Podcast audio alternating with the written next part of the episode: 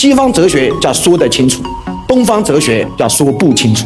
西方的哲学讲的是数据，所以西方永远只能讲两个字，叫经验。经验就是我知道这个人什么叫病了。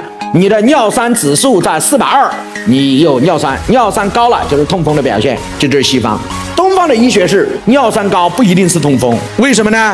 因为尿酸高的原因很多，不一定是痛风。还有今天尿酸高不代表明天尿酸高，为什么？因为你这几天连续吃海鲜和豆腐，所以这几天尿酸高了。你试着这半个月不吃这些东西，说不定尿酸就降下来了。这就是东方哲学。西方哲学叫说得清楚，东方哲学叫说不清楚。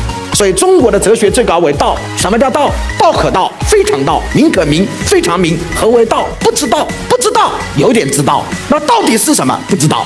所以这是中国哲学，大家不要小看这个不知道，不知道才是最高水平。为什么？因为真的讲不清楚很多事情。你说爱，谁能讲得清楚？你告诉我，夫妻之间的爱，谁能讲得清楚？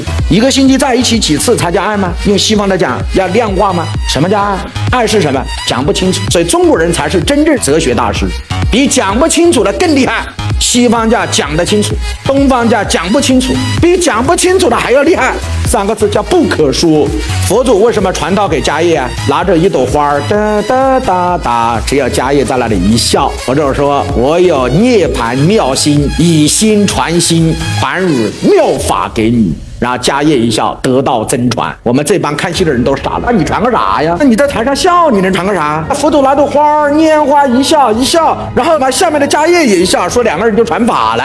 就是有这么神奇的东西吗？所以中国人描绘是非常厉害的。就我刚才读的这首诗，叫“身无彩翅双飞翼，但咱们心有灵犀一点通”。